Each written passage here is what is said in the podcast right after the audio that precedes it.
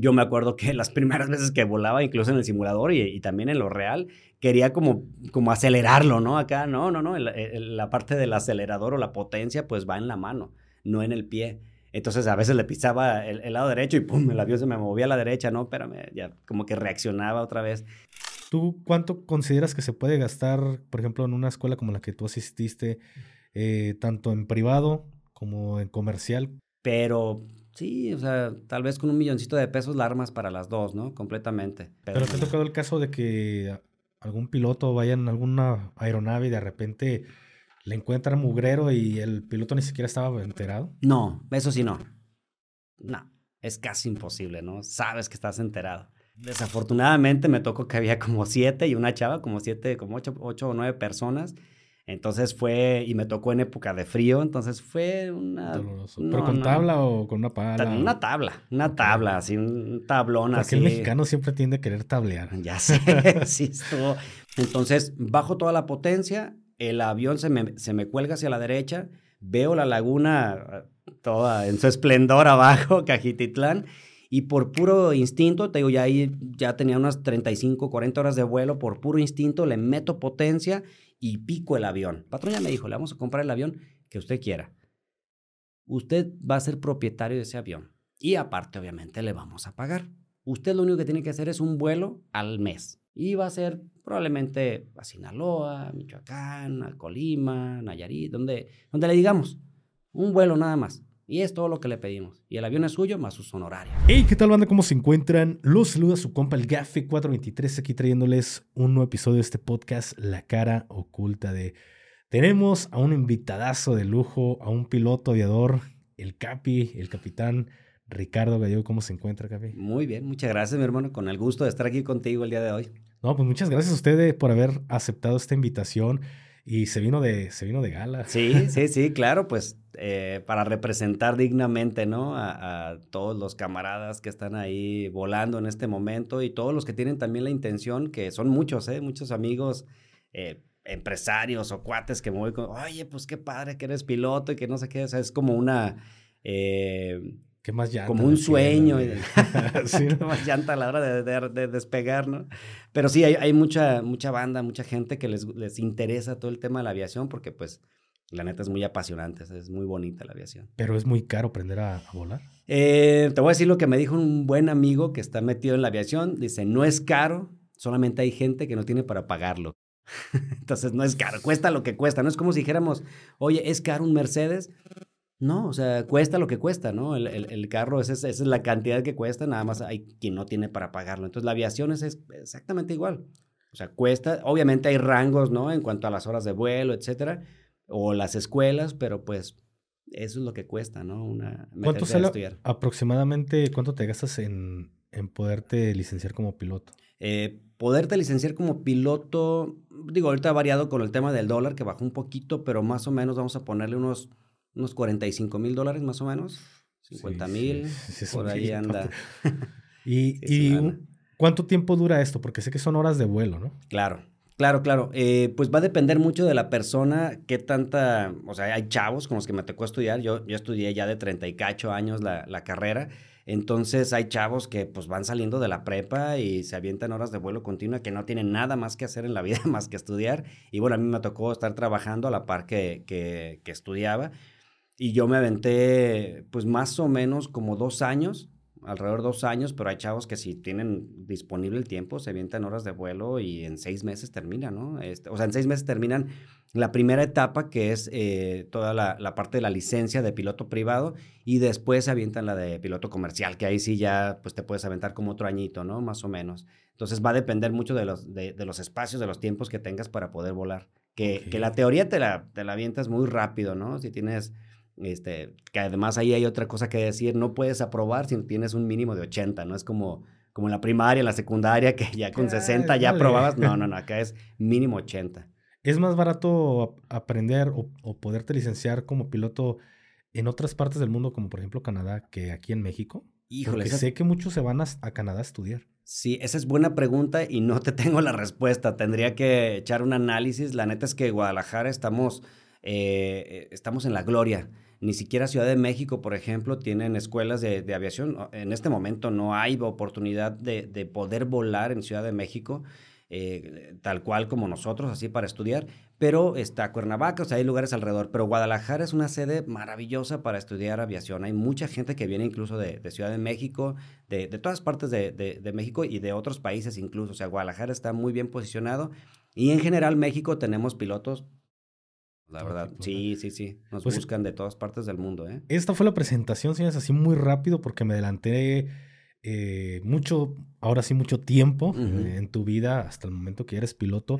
Pero cuéntame un poquito más tu juventud, porque sé que intentaste pues causar alta dentro del Colegio del Aire. Sí, fíjate que, que cuando yo estaba pequeñito tenía unos, eh, te digo que vivías muy cerca de por acá donde estamos grabando, entonces eh, uno de mis tíos, tengo ocho tíos y, y, con mi mamá pues son nueve hijos, y yo pues desde chamaco convivía mucho ahí, yo tenía unos cinco o seis años y me acuerdo que uno de mis tíos me preguntó, oye, ¿qué quieres ser de grande? Y yo le decía, pues yo quiero ser eh, soldado, quiero ser piloto y quiero ser astronauta, ¿no? Luis Miguel, la de la incondicional. ándale, ándale, ahí tenía las tres en uno solo.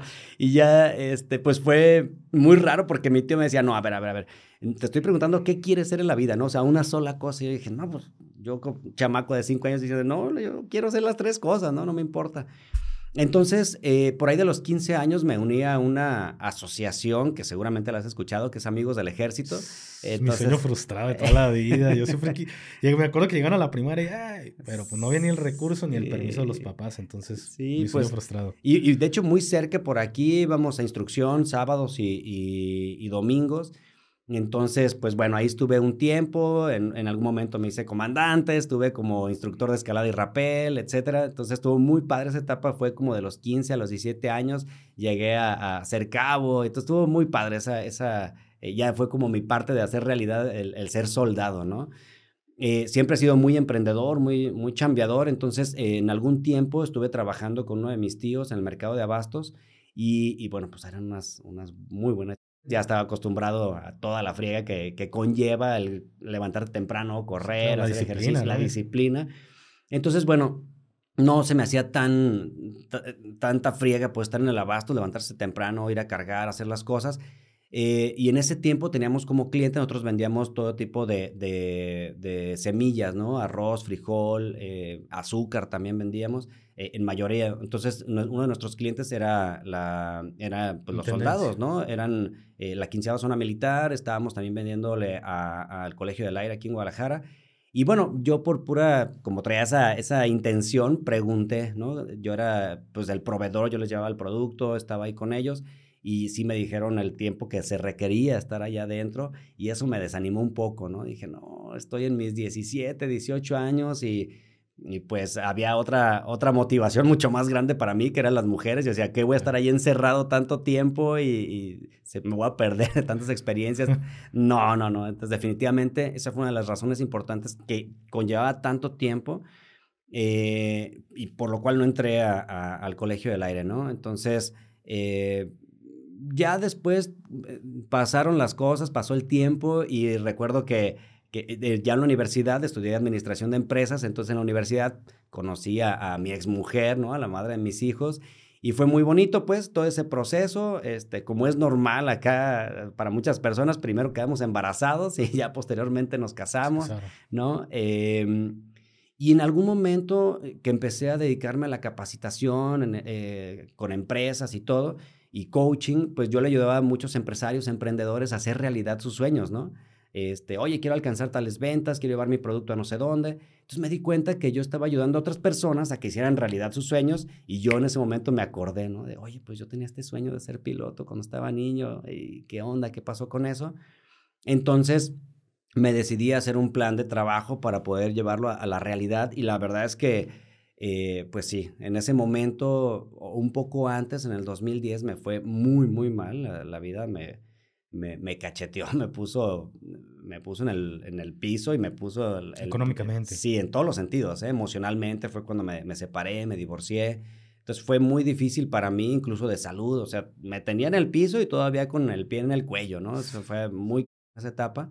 Eh, si hay posibilidad, ahorita lo, lo platicamos un poco, pero bueno, cuando fui levantándome fue cuando me acordé de este sueño que yo tenía. Decía, bueno, ¿qué pasa, no? ¿Qué, si estoy ayudando a otros, ¿por qué no lo estoy haciendo conmigo? Entonces eh, me dediqué un poco a, pedir información, pero como ya me dedicaba también a, dar capacitación en empresas, venía justamente de, de Tijuana, Guadalajara, y, y, una amiga que es sobrecargo, eh, platicamos ahí, ¿qué onda? ¿Cómo estás? Y no sé qué, y me dice, ¿qué crees? Eh, ah, me dice, ¿cómo vas con tu sueño de ser piloto? Ella, ella, me lo recordó, ¿no? Le dije, ah, pues, ¿qué crees? No, no he avanzado mucho, he pedido información por ahí, pero bueno, yo te voy a ayudar, me dijo ella. Ok, ¿cómo me vas a ayudar? Bueno, pues el piloto que viene volando ahorita en este momento el avión eh, tiene una escuela acá en Guadalajara.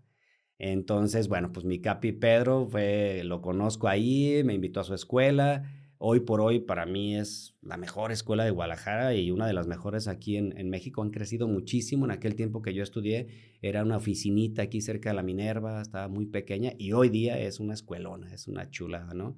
Es este, solo aviación y la neta yo estoy bien contento con ellos porque hemos eh, hecho varias cosas en conjunto y he visto el crecimiento que tienen. Entonces, el haber hecho realidad ese sueño fue algo, algo maravilloso. Y, en ese tiempo, como iba trabajando y también no tenía todo el recurso, pues poco a poco, ¿no? Pagaba 10 horas de vuelo, pues me iba a volar, este, seguía chambeando, seguía, pues tengo hijos, entonces eh, la manutención para los chamacos, etcétera. Entonces sí era, sí era una chamba pues continua, pero persiguiendo ahí el sueño. Eso hay que reconocerlo que no todas las personas se animan a, a perseguir su sueño. Creo que... Y más cuando ya estás casado. Claro. Porque creo que la mayoría es cuando dicen, no, es que ya estoy casado, mis hijos, ya no puedo. Y tú mismo pones como obstáculo, tú los pones como obstáculo a, tu familia, cuando a lo mejor no es tan difícil, pero tú ya, ya te estás poniendo todo, todo en contra.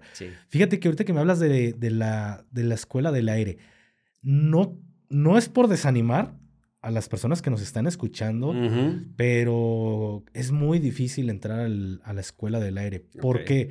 Porque puedes tener la mejor, las mejores puntuaciones, pero sí se va mucho por el nepotismo dentro del, colegio del, colegio del aire. Entonces, sí es como que, a ver, hay tantas vacantes, a ver, hijos de pilotos, va, va, va, pero de ahí mismo del ejército son los que cubren todas esas vacantes y ya las mejores puntuaciones de gente que no es eh, del medio castrenses es la que se los queda. Entonces, sí está muy difícil poder entrar al, colegio del aire. Te lo digo como militar y luego yo estaba muy cerca de la, de la base aérea militar número 5. Ya, ya, ya. Sí, pues fíjate, esa información yo no la tenía, pero para mí sí fue, eh, digo, casi toda mi vida me he caracterizado por eso. O sea, quiero que las cosas se me den de manera fácil, ¿no? O sea, que más bien como que voy viendo las señales también y, me hago mucho caso también a mí. Digo, a ver, eh, si mi intención en ese momento era pues buscar eh, experiencias, otro tipo de cosas, eh, por ejemplo,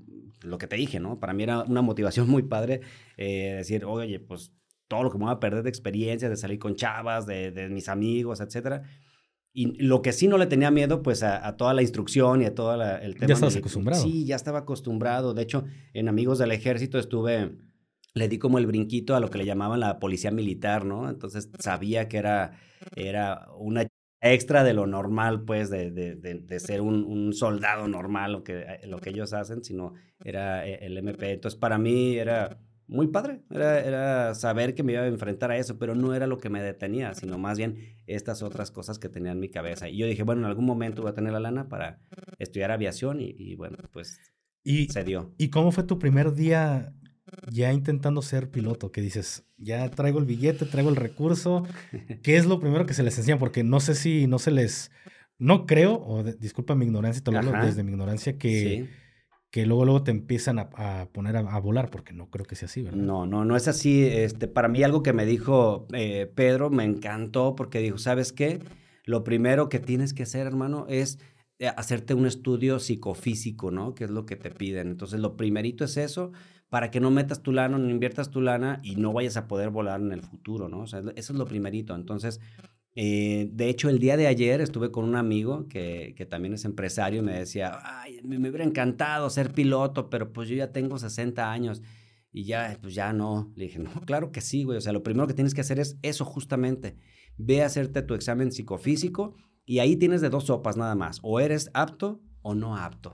¿Y, en qué, ¿Y, en qué, consiste este examen psicofísico? No, no hay medias tintas ahí. Pues es eh, todo, ¿no? Te revisan físicamente todo, dientes, ojos, o sea, eh, que tengas buena visión, eh, te revisan el corazón, te hacen un electrocardiograma, etcétera, ¿no? O te hacen una revisión completita, obviamente tu presión, etcétera. Y psicológicamente también, te ponen pruebas, te hacen exámenes, etcétera. Y ya, si te dan tu autorización como apto, pues entonces sí hay posibilidades de que puedas estudiar. Si apareces no apto, no hay manera. Él, él me decía, eh, el, el, empresario que vi el día de ayer, oye, pero yo uso lentes, no hay problema. De hecho, te iba a preguntar lo de los lentes. Sí, sí, sí, no hay problema. Puedes volar sin ningún problema. Tú te pones tus lentes, te hacen tu examen y si con tus lentes ves perfectamente y pasas tu examen, no pasa absolutamente nada. Hay muchos pilotos que tienen lentes y si ven bien, no, no pasa nada. Porque sí, para entrar al, colegio del aire sí tienes que tener una, una, visión, de, de, águila. De 2020, ¿no? Le sí, llaman. Claro. De águila y pues está muy... Sí, sí, sí. Y aún así te la, te la ponen muy difícil. Te la ponen difícil. Entrar. Pero bueno, haces este examen y, sí. ¿qué pasa después? Hago el examen, este, bueno, pues llego con, con el CAPI y le digo, ¿sabes qué, hermano? Pues ahí está, eh, estoy apto. ¿Qué sigue? ¿Cuál es el siguiente paso? ¿no? Entonces, todo ese proceso ha sido muy bonito porque pues, nosotros los pilotos somos eh, como los médicos, haz de cuenta, ¿no? Todo el tiempo tenemos que estarnos preparando, tenemos que hacer exámenes eh, y cursos anuales para seguir vigentes. Entonces, eh, me dice, ¿sabes qué? Pues ahora lo que sigue es, obviamente, tu, tu, tu inscripción y la teoría. Vamos a empezar por la licencia de piloto privado que en esa tú lo que ves son las reglas de vuelo visual, ¿no? Ahí dividimos en dos partes, reglas de vuelo por instrumentos y reglas de vuelo visual. Entonces aquí te vas a meter primero a las reglas de vuelo visual. Eh, nos metemos a toda la teoría y lo mismo, pasar exámenes mínimo con 80 probatorio. Paso todos los exámenes, todas las materias, ya que apruebas todas las materias, que pues dicho sea de paso, eh, yo le agradezco mucho al Capi Pedro porque fue como yo trabajaba, yo le dije, ¿sabes qué? La neta es que no puedo estar en los horarios que tienen pues los demás chamacos, o sea, yo necesito, pues, ¿cómo le podemos hacer? Me puso a un, a un este, instructor personal así para la parte teórica y fue, fue padrísimo, pues, o sea, esa, esa flexibilidad de parte de él y eso lo agradezco muchísimo. Como que todo estaba acomodando, pues, alineando todos los astros para que se dieran las cosas sí o sí. Y, bueno, ya una vez que terminas toda la etapa de, la teoría, te vas a la, al simulador, ¿no? Entonces, tienen... Antes de entrar al simulador, ¿es muy importante el tema de las matemáticas para ser piloto?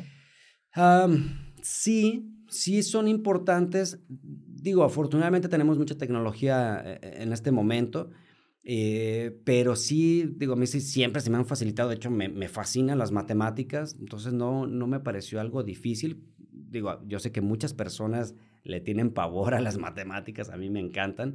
Entonces no, no se me dificultó, pero sí ves eh, temas de matemáticas, este, los ángulos de, de, ataque de las alas, este, etcétera, ¿no? O sea, sí hay ciertos parámetros que tienes que cubrir en matemáticas que no es ingeniería, pues tampoco, ¿no? Porque esa chamba del diseño pues tanto del avión o de cosas. La neta es que la aviación es, está muy digerida ya, eh, no estamos en los años 70, que era una chamba, de veras, literal tenías que tener a un ingeniero de vuelo a un lado de ti, ¿no? Cuando hacías vuelos transatlánticos. Entonces, no, hoy por hoy los pilotos somos más programadores del avión, o sea, hay mucha tecnología a, la mano que te ayuda y dependiendo obviamente de los aeropuertos a los que llegues aquí en, Estados Unidos o aquí en, México, si tiene las, las, capacidades el, el, aeropuerto prácticamente y el avión también, que casi todos los aviones de aerolínea pues lo tienen, literalmente el avión casi se aterriza solo, ¿no? A veces quedas a 50 o 30 pies de altura y de ahí, pum, o sea, baja solito el avión, tú nomás haces el flare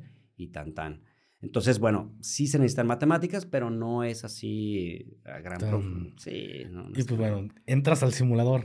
Entro al simulador, es una maravilla porque el simulador es full motion, ¿no? Entonces, esos que tienen movimiento para todos lados, arriba, abajo, digamos, algo interesante de los aviones, a diferencia de, de, de, los mortales que manejamos una motocicleta o un carro. Ya me... no, yo también tengo motocicleta y me encanta andar en moto, pero digamos que la diferencia con, con, con manejar uno aquí, eh, un, un, vehículo, digamos, en el, en, el, en el, terreno, allá tienes eh, tres ejes, ¿no? En los aviones. Entonces, uno es el eje en el que haces un cabeceo, digamos que es vertical, o vas hacia arriba o vas hacia abajo. El segundo eje haces un, giro hacia un costado o hacia otro, ¿no? Digamos que, que ese, ese movimiento es lo que va a hacer que, que hagas el viraje hacia 90 grados, a donde quieras ir. Y el último es la guiñada, que es un movimiento lateral, digámoslo de esa manera, ¿no? También a derecha o izquierda, pero no, no hay un viraje de las alas. Entonces, cada uno de esos movimientos son tres ejes diferentes en los que tenemos ese plano en la parte de, en el cielo, digámoslo así.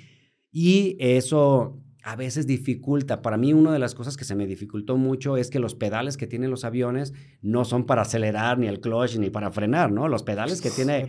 Sí, sí, sí. los, pedales que tiene el avión, pues son prácticamente, te sirven de freno, pero también te sirven para hacer ese movimiento de guiñada del avión. Entonces, eh, yo me acuerdo que las primeras veces que volaba, incluso en el simulador y, también en lo real, quería como, como acelerarlo, ¿no? Acá, no, no, no, la parte del acelerador o la potencia pues va en la mano, no en el pie. Entonces a veces le pisaba el, lado derecho y pum, el avión se me movía a la derecha, no, espérame, ya como que reaccionaba otra vez. Entonces es entender una, un lenguaje diferente, entender una habilidad diferente, es, es, todo un tema, pues volar un avión. Cuando entro al simulador, eh, pues es muy interesante porque prácticamente es lo mismo que vives allá en el aire, pero estás aquí de manera segura. Tu instructor de simulador se pone en un costado y él hace las veces tanto de instructor como de torre de control, ¿no? Entonces te está dando toda la, toda la información para que hagas el, carreteo hasta donde vas a despegar, te pones en, cabecera de pista, te da las indicaciones eh, tanto del clima, etcétera, ¿no? Entonces es muy padre entrar a ya estar inmerso en, este proceso de, querer entrar a volar hasta que se cumplen, ahí son un mínimo de 10 horas en simulador para que brinques a tu primera hora de vuelo en, en vuelo real. Ahorita que hablas de que le pisas de un lado, le pisas del otro. Y sí. Justamente hace unos días platicaba con mi esposa de...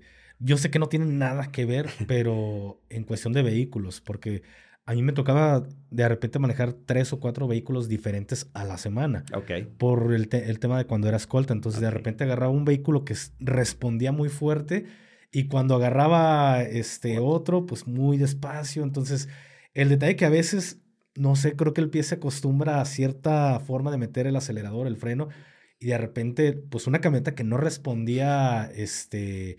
Eh, Como el otro vehículo. Más bien que respondía muy bien, por ejemplo, una, una Tacoma. Claro. Este, le metías el acelerador un poquito más y se iba, ¿no?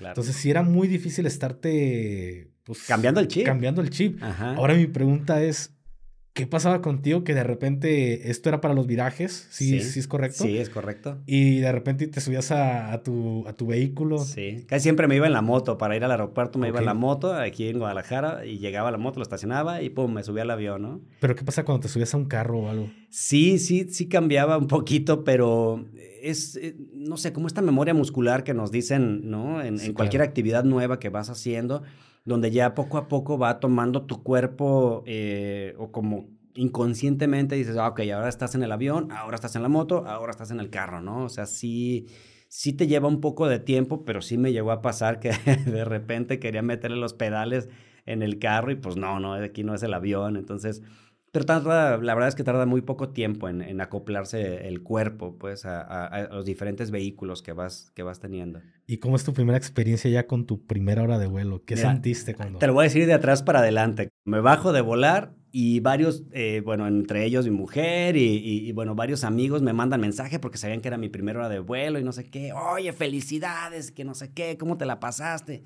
Y yo, la neta, la neta, les tuve que decir que estuvo de la... Estuvo de la Nunca había sentido algo tan, tan horrendo. Era, tenía, tuve que ir a que me dieran un masaje, tenía todo el cuello contracturado, la espalda, fue un estrés de la...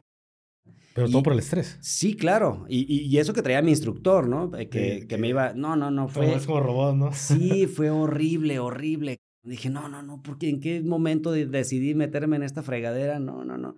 Entonces fue eso como el resultado de mi primer hora de vuelo fue, fue horrendo. Este, cuando yo veía, eh, bueno, desde el despegue, desde el carreteo, desde la comunicación, Eh, tú sabes que la comunicación pues es diferente, entonces yo veía la A y le decía, o la B, la B de, de, de, Víctor, de Bravo, de, ah, o sea, todo trabado en las comunicaciones. Y bueno, el tiempo aire en, en, comunicación tiene que ser breve y conciso, ¿no? Entonces, a veces hablaba así como muy pegado al micrófono y no me entendían, así como acabo de hacerlo en este momento. claro.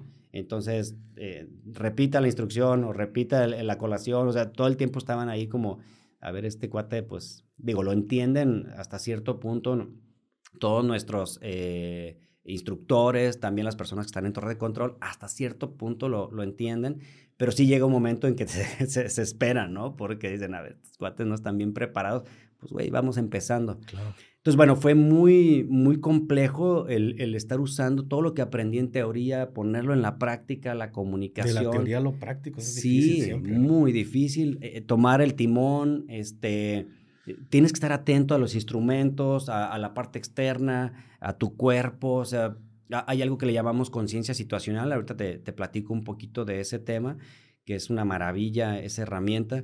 Eh, y bueno, bajo, todo estresado, todo contracturado, todo madreado. Y, dije, bueno, ya nada más porque ya tengo 10 horas pagadas de vuelo, me voy a aventar esas y vamos a ver qué sucede, ¿no? Cuando, de, cuando iba a aterrizar, como yéndome hacia atrás, cuando íbamos a aterrizar, yo veía la pista y veía así una línea pequeñita por allá, 3, 4 millas, ¿no? Decía, no le vamos a atinar. ¿no? sí, no le voy a atinar a esta madre, está muy pequeña, ¿no? Y conforme te vas acercando, la verdad es que los instructores pues son una chulada porque te van explicando, te van diciendo, te van relajando. Te este, repiten la instrucción 15 veces si es necesario, ¿no? Este, relájate, eh, afloja los brazos, eh, pie derecho, pie derecho, pie derecho, pie derecho, pie derecho. Hasta que te pone el madrazo, ¿no? Ah, como que vas tan en tu rollo trabado hasta que ya vas comprendiendo y darle la instrucción, pie derecho, métele pie derecho, ¿no? Porque ya una vez que estás en la pista, tienes que hacer los movimientos con los pedales, ¿no? Esos de guiñada, porque si, si haces el alabeo, puedes darle un golpe al ala cuando estás bajando. Entonces, ya son puros movimientos eh, pequeños de guiñada y tú quieres hacer, eh, o bueno, inconscientemente pretendes hacer movimientos muy exagerados para alinearte en la pista.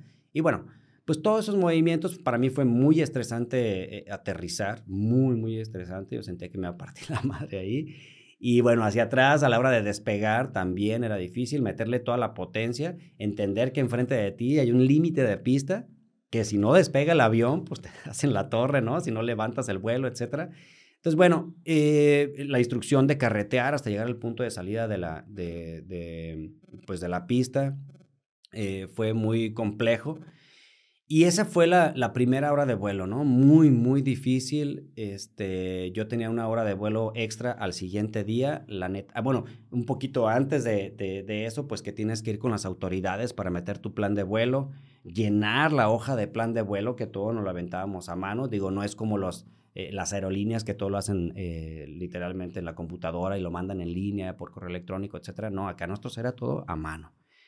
Eh, todo esto conllevaba algo nuevo, ¿no? Un estrés y corle porque tienes que estar ahí media hora antes de tu vuelo, tienes que meter tu plan de vuelo, tienes 10 minutos para salir, etcétera, etcétera. O sea, es, es, es mucho estrés acumulado. Yo cancelé el vuelo que tenía el siguiente día porque me sentía corporalmente de la fregada. Me fui a dar mi masaje, me ayudó mi terapeuta de, de, de masajes. Órale, ahí estás listo de nuevo. Y la neta es que ya a partir de la segunda hora de vuelo fue, fue muy padre. O sea, empecé a, tomarle el gusto, em, empecé a tomarle el amor. Me di cuenta por ahí de la hora 20 más o menos de vuelo que cuando respiraba, una herramienta tan sencilla que todos tenemos a la mano, respiraba profundo, veía la pista y en automático mi cuerpo se relajaba, tomaba el timón mucho más suave, acomodaba el avión. Había algo que me decía uno de los instructores, porque eran varios, había uno que era muy eh, filosófico, ¿no? Y me decía, güey, va a llegar un momento en que te vas a hacer uno con el avión. Y yo decía, ah, pues eh, ah, eh, está medio fumado, está locochón, está bien. Pero cuando llegué como por ahí de la hora 20, 25, literalmente sentía que sí me fusionaba con el avión. Ok, ya sentía, veía la pista enfrente y ya en automático metía un poquito el, el pie derecho, acomodaba el avión, si tenía el viento de costado, pues hacia el otro lado, etcétera y ya iba bajando hacia el flare lento. Sí te haces parte de, del avión, ¿no? Igual que en las motocicletas, cuando estás haciendo un, viraje hacia un lado o hacia otro, te, te, el centro de gravedad de, de, la moto te ayuda un chorro, pero obviamente tú haces el movimiento de cadera, de cuerpo, etcétera, para Sacar la, la, nalga, ahora sí. Sacar la nalga, la rodilla cuando es necesario, etcétera, ¿no? O sea, todo eso ayuda muchísimo. Te haces parte, te haces uno con la moto, acá te haces uno con el avión. Entonces, ya, fue maravilloso ir avanzando en ese proceso. Este, hay, hay un momento, hay diferentes eh, instrucciones en cada vuelo que vas haciendo, de, primero desde reconocimiento del avión, de los espacios, etc. Por ahí de la hora 25.30 hay una, algo que me fascinó, que le llamábamos toques y despegues.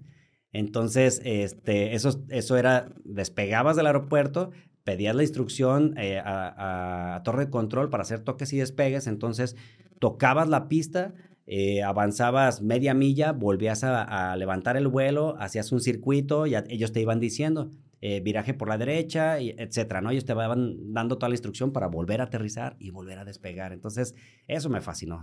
¿Y, eso con qué finalidad se, se hace? Es, es, tiene la finalidad precisamente de, de estar eh, haciendo la prueba una y otra vez, tanto de despegue como de aterrizaje, ¿no? Y tener el control del avión. Entonces, no creas que, que pues, los que vamos empezando así aterriza suavecito, ¿no? Haz el piano, mm. el madrazo, ¿no? O sea, en una ocasión uno, uno de nuestros eh, compañeros desmadró la parte del tren de aterrizaje, lo, lo dobló este, afortunadamente tenía... ¿Seguro? Eh, sí, sí. O sea, tenía seguro, pero también eh, tenía mucha fuerza todavía este, el, tren de aterrizaje y ahí iba medio chuequito y alcanzó a llegar, pero sí, a veces hace unos pianazos que le decimos que... ¿Y, ahí ustedes pagan? No, no, no, tiene seguro. Nosotros pagamos nuestra, este, nuestras horas de vuelo y tiene seguro el avión y pues, se encargan de eso, ¿no? Eh, el tema es que el aterrizaje es un desplome controlado.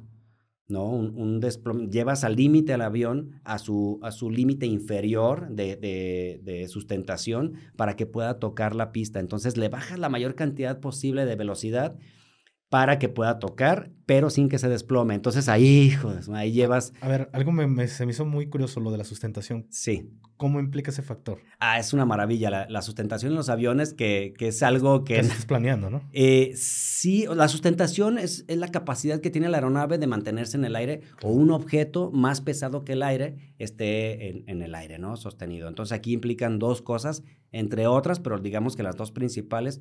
Una de ellas es la forma del ala, ¿sí? El perfil alar y toda la forma que tiene el ala, que tiene una forma muy característica como de una gota alargada. En la parte de arriba eh, es, tiene eh, como mucho más largo la, la, superficie que la parte de abajo, ¿no? Queda como un poquito cóncavo la parte de abajo y la parte de arriba es convexa. Entonces, esa es una de las, la, forma del ala que cuando vemos, por ejemplo, un ave es exactamente igual, ¿no? De donde se toma esa, esa imagen.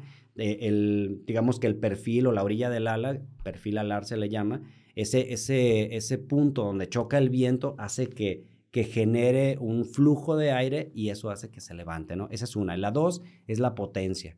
Si tú no tienes potencia, es como las caricaturas, ¿no? Que se quedaba el avión varado así en la parte de arriba y ¡pum! se iba hacia abajo. Entonces, tú requieres dos cosas, una ala que, que, pueda sostener el peso que tiene y por otro lado necesitas la potencia para poder levantarlo. Entonces por eso vemos que los aviones van viajando en línea recta desde, desde la pista, de donde está la cabecera de la pista, hasta donde llega un punto donde eleva eh el vuelo, ¿no?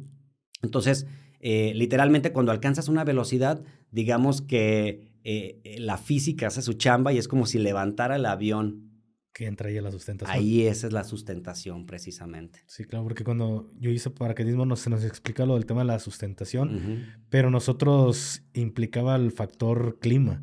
Claro. Que cuando estaba haciendo, por ejemplo, en tiempos de lluvia y que se evaporaba, pues la sustentación era mucho más amigable con nosotros porque casi casi caías como una pluma. Ahora sí entraba lo de saltas como rey y caes como pluma.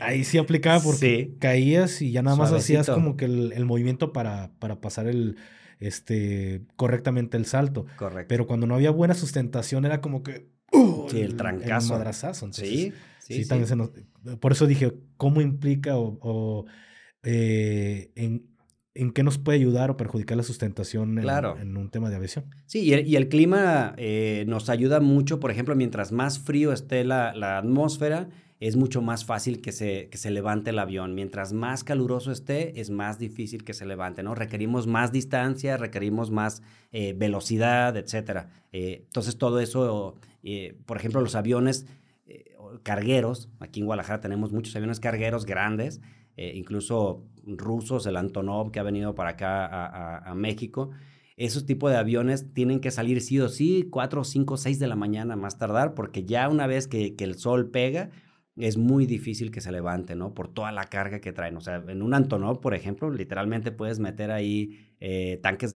imagínate las toneladas que, tiene adentro, ¿no? Pero esos aviones requieren salir cuando esté más fresco el medio ambiente para poder salir. Entre, otras, entre otras cuestiones, ¿no? Y pues ya, volviendo aquí a lo del tema, porque me están viendo muchas, muchas curiosidades, entre ellas, no sé, ¿eres terraplanista? Porque me, surgió algo de, Pero bueno, me estoy adelantando. No. me queda una duda, que es la... Ah, se me fue. Me ibas a comentar algo y lo traía en la cabeza, pero se me acaba de ir. Eh, lo de... Me dijiste, ahora te platico esto, que es como algo... Ah, mm, se me olvidó ya. ya, ahorita, ahorita a ver si lo sacamos. Lo, estábamos, lo estaba pensando, que me dijiste, ahorita te platico esto, que es como algo de conciencia... Ah, conciencia situacional. Así es. Ah, ya, claro. Claro, claro. Es, es, una gran herramienta que se ha tomado de la aviación incluso para otras disciplinas, entre ellas la psicología, el coaching y otras, eh, para, digamos, hasta, hasta los médicos lo usan, ¿no? La conciencia situacional es la capacidad que tenemos como seres humanos, ¿no? En este caso como pilotos, de darnos cuenta de por lo menos tres elementos. Uno es la parte interna, ¿sí? Cómo estoy, eh, mi cuerpo, mis emociones, mis pensamientos, o sea, toda la parte interna de la persona.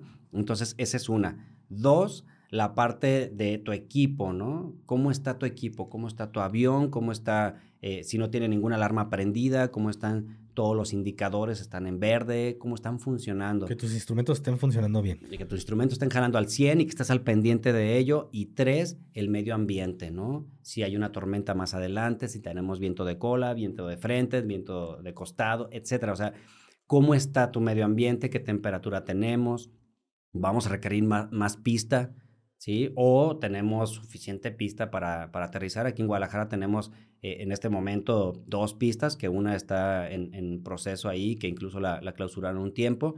Eh, una tiene como dos kilómetros más o menos, la pista principal la, era la 2.8, en este momento es la 2.9. Y ahorita te digo de la parte de, por qué no terraplanista, eh, esa tiene casi cuatro kilómetros de largo, entonces es una chulada. Aquí no tienes ningún problema de que te vayas a despistar o que no alcance tu avión a llegar. O sea, no hay ningún problema. Pero eh, eh, este tema de la conciencia situacional nos ayuda mucho a los pilotos a estar todo el tiempo, ¿qué está pasando con mi equipo? ¿no? ¿Qué estoy, qué estoy viendo? Y me han sucedido cosas eh, cuando estaba en instrucción, que estuvimos a punto de caer aquí en Cajititlán. En, en, un, en una de las pruebas que hicimos ahí. Entonces, ahora te platico de ese tema que es muy, muy interesante. Pero bueno, conciencia situacional es eso, ¿no? Darte cuenta de tu entorno, darte cuenta de tu equipo, darte cuenta de ti. Y esa chamba la estamos haciendo continuamente, haces como un repaso completo. Entonces te exige, imagínate la capacidad de atención que te requiere volar un avión. ¿no? No nada más las habilidades, sino la capacidad de atención, el trabajo emocional, o sea, implica varias cosas, ¿no? Ya cuando tienes, igual que cuando manejabas un carro, que hay que guardar todas las proporciones, pero bueno, eh, cuando empezabas a manejar un carro, todo el estrés que te causaba, tenías que espejear, etcétera, el clutch y no sé qué. Porque, bueno, por lo menos mi mamá y mi papá así decían, te decían estándar, ¿no? Entonces te empiezas de lo más difícil a lo más fácil. Eh, bueno, es, es, eso en general, eh, es tener una, una conciencia de qué está pasando. Y en psicología o, en coaching, porque pues, yo también estudié, ya tengo tres, tres este, diplomados de coaching y, y soy coach en empresas, también usamos igual conciencia situacional, ¿no? Tú eres el empresario, eres el dueño de, de, este, de esta gran empresa o mediana, la que, el tamaño que sea, es lo mismo. ¿Cómo estás tú? ¿Cómo está tu cabeza? ¿Tus objetivos? O sea, tienes claridad de dónde vas a despegar de aquí, pero tienes claridad de dónde vas a aterrizar, de dónde vas en cinco años, etcétera. ¿Cómo estás tú internamente? ¿Andas preocupado? ¿Estás tranquilo? ¿Estás estresado? Eh, emocionalmente, pues, ¿cómo estás? ¿Qué pensamientos tienes? ¿Cómo está tu equipo, tu empresa, todos tus recursos, pues, cómo están? si hay billetes, si no hay lana, si, si tienes gente suficiente, etcétera, ¿no? O sea, todos los recursos alrededor, que eso vendría siendo tu equipo. Y por último, pues allá afuera, ¿cómo está el mercado? ¿Cómo, cómo está respondiendo? Ah, de repente entró la pandemia, madres. Y no estábamos preparados muchos empresarios para, esos, para, ese, para ese madrazo, ¿no? Fue un aterrizaje forzoso que hicimos. Entonces, bueno, de hecho yo uso mucho estas analogías de la aviación para llevarlos a, pues a mis conferencias, a mis talleres, a trabajar con mis empresarios. Ok, qué padre. Sí, está súper chido. Este, bueno, me quedé ya con esta duda de este accidente en Caji. Sí, fíjate que hay varios, varias cosas que hacemos eh, y, bueno, las emergencias, hacemos emergencias cada año, eh, te piden eh, sí o sí, ¿no? Que tengas una, una sesión de emergencias por año mínimo. Y lo mismo, eh, nos vamos a, normalmente volamos aquí alrededor y la instrucción es a 6.500 pies, en, en, Guadalajara estamos a 5.000 pies, entonces estás a 1.500 sobre el terreno más o menos. Y cuando haces ese tipo de, de, experimentos, porque son varios experimentos los que haces en emergencias, pues te subes a 7.500 o a 8, más o menos, ¿no? Entonces, eh, estamos sobrevolando Caji y llevas el avión al límite, también al menor límite, eh, sin que se desplome. Y luego ya este, le pones potencia, ¿no? Entonces lo hacemos una y otra vez, eh, haces vuelo lento, dejas que, que medio se desplome y lo recuperas una y otra vez, ¿no? Entonces tu sinodal o tu instructor te está diciendo qué hagas o cómo lo hagas y, a veces ya te suelta y te está observando. Entonces, em, estamos así a, a 7500, de hecho un poquito arriba, 7600, le bajo toda la potencia, ya después como por tercera, cuarta vez, y el, el avión se me empieza a embarrenar. ¿Qué es embarrenar? Que eh, apunta la nariz del avión hacia abajo y gira. Hace espirales hacia abajo, ¿no? Entonces, pues imagínate, es, es, lo peor que te puede pasar en un avión porque ahí eh, es, es, muy difícil controlar un avión que viene en picada eh, por varias situaciones. Una de ellas es que cuando tiene una potencia muy fuerte, pues la gravedad es su chamba. ¿La fuerza que termina afectando? Termina afectando, termina jalándote al centro de la Tierra. Y afortunadamente yo un día antes me aventé varios videos de cómo sacar un avión de barrena, etcétera, ¿no? O sea, me aventé, en ese tiempo me aventaba videos de todo, ¿no? Y traía a, a mi instructor. Entonces, bajo toda la potencia, el avión se me, se me cuelga hacia la derecha, veo la laguna ah, toda en su esplendor abajo, Cajititlán, y por puro instinto, te digo, ya ahí ya tenía unas 35, 40 horas de vuelo, por puro instinto le meto potencia y pico el avión. Conciencia situacional. Conciencia situacional. Normalmente lo que haría cualquier mortal, incluso tu propio consciente, es querer jalar el timón hacia ti porque quieres que se levante. Entonces yo, como lo acaba de ver en, en los videos, hice todo lo contrario, lo empujé hacia abajo. Entonces lo empujo hacia abajo, eso permite, y le meto toda la potencia, permite que el avión tome, tome fuerza, tome velocidad, tome potencia, y este, piso uno de los pedales hacia donde se estaba embarrenando, se, se, estabiliza el avión y luego poco a poco lo voy jalando, lo voy levantando, lo voy levantando, lo voy levantando, lo voy levantando, hasta que quedamos ya por fin otra vez, este, bueno, ya cuando volteé a ver, nada más para que te des una idea, cuando volteé a ver el, el, el altímetro, estábamos a 6,200. Entonces, en ese madrazo caímos casi... ¿2000? Casi, no, 1,500, 1,700 pies, pero fue un sustazo que nada más me vio mi, mi instructor y me dice, pídete pista, ya nos vamos de regreso, ¿no? Ya estuvo. Entonces ya hablo a, Torre Control y ya que nos den este, instrucciones de, de, aterrizaje, ya nos vamos y, y bajamos, ¿no? Cuando llegamos allá, mi, instructor estaba moreno, pero ahí no moreno, estaba pálido, verde. Casi se echó un, baile ahí agradeciendo que estábamos vivos. La neta fue, fue muy, eh, pues sí, fue una, fue, una experiencia.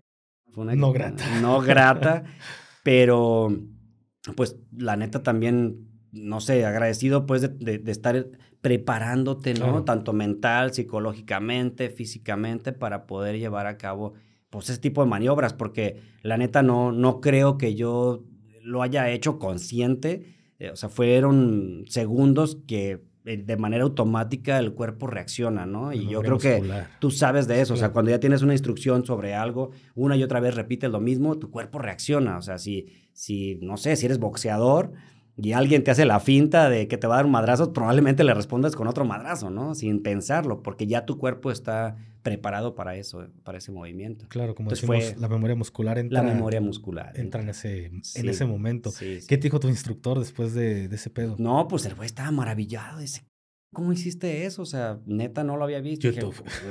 pues YouTube me, hizo el paro, cabrón, por un lado, y por otro lado fue que, que, no sé, o sea, fue una reacción, la neta también. O sea, sí un poco de información y memoria muscular, ¿no? La reacción del cuerpo, pues, ahí sí fue como antinatura, ¿no? En vez de jalar el timón, pum, lo empujé hacia abajo.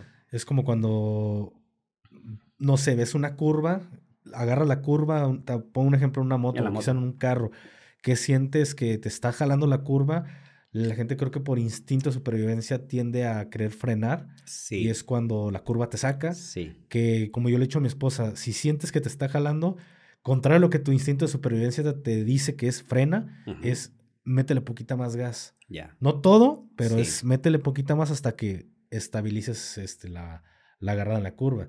Ella también rueda entonces. No, en camioneta. Ah, ya, ya, ya, Yo es, creo que es un poquito más difícil en moto. Sí. Porque en moto sí sientes que te saca muy rápido. Entonces, sí, sí, sí. Sí, te vas, te vas, te vas, te vas.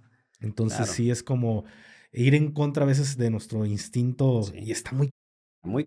Está muy ir en contra de... ¿Crees que si no hayas tenido este conocimiento que adquiriste por medio de algún video de cómo sacarte de una barrena, barrena eh, hubieras, ¿estarías en este momento aquí? Ay, hijo de su madre. Esa pregunta está buena, ¿eh? Pero... pienso que sí, pero que mi instructor hubiera tomado más la iniciativa que yo. O sea, pienso que él pues es que ya tenía, e, en ese tiempo él tenía como mil horas de vuelo o más, ¿no? Entonces yo creo que sí lo hubiéramos librado de alguna manera, pero no hubiera sido yo el que tomara la, las riendas, exacto. Sí. Imagínate poner... Lo bueno que, que estás aquí y, por algo pasan las cosas, ¿no? Sí, claro. El profe Chapo Reynoso, un saludo, dice, las cosas pasan para algo. Dice para algo, no por algo, claro. Exactamente. Entonces, Qué, qué chido. De ahí ¿Te gradúas? ¿Cómo es tu graduación? Sí, sí, sí, pues padre. O sea, ya de ahí te suben, eh, te avientas unas horas de vuelo tú solo y también aventarte tu primera hora de vuelo solo, ¿no? De comunicarte con, con torre de control, vas tú solito. Estos cuates tienen radios de, de, largo alcance, entonces están escuchando toda la comunicación que traes con torre de control desde, desde tierra, pero tú vas solo en el avión. Entonces, órale, despégale, este, date una vuelta, te vas a ir a, Chapala, te dan la instrucción, ¿no? De lo que sea, vas a sobrevolar Chapala, vas a ir a no sé qué punto, vas a regresar y vas a pedir instrucciones de, de, aterrizaje y, listo, ¿no? Eh, entonces, todo eso te lo están monitoreando. Ese primer vuelo solo también es una chulada. Posteriormente, ya que te avientas 5 o 6 horas de vuelo solo, ahora sigue este, volar con el sinodal, ¿no? Entonces, te preparas eh, el cuate está, pues sí es estresante también porque el güey está con su, con su hojita, ¿no? Llevando todo, eh, no te dice absolutamente, él ni pone las manos en el, en, el, en el timón, tú vas haciendo todo el jale y él está tomando sus notas, si hiciste bien la carburación, bla, bla, bla, o sea, lo que necesites hacer del avión, si llevaste bien tu checklist, etcétera. Y este, pues ya haces todo el, el rondín, no sabes en ese momento si aprobaste o no, el güey se, se, va y te deja como en ascuas, pero lo que sí sabes es que la primera vez que bajas, así como en el ejército hay muchas cosas, ¿no? Que, que son como eh, esos actos simbólicos que están, están inmersos en ese tema, eh, bajas de ahí, cabrón, entonces ya una vez que bajas, te agarras de las alas del avión y lo primero que hacen es palearte las nalgas. Ah, sí. Sí, sí, todos, los, todos aquellos que ya son pilotos eh, graduados, tienen eh, ese derecho a darle su palazo al, güey que acaba de bajar de, de, de, con el sinodal en esa hora de vuelo que te vas a graduar, ¿no? Entonces, ah, desafortunadamente me tocó que había como siete y una chava, como siete, como ocho, ocho o nueve personas. Entonces fue, y me tocó en época de frío, entonces fue una... Doloroso. ¿Pero con tabla o con una pala? Una tabla, una tabla, así, un tablón Porque así. el mexicano siempre tiende a querer tablear. Ya sé, sí estuvo.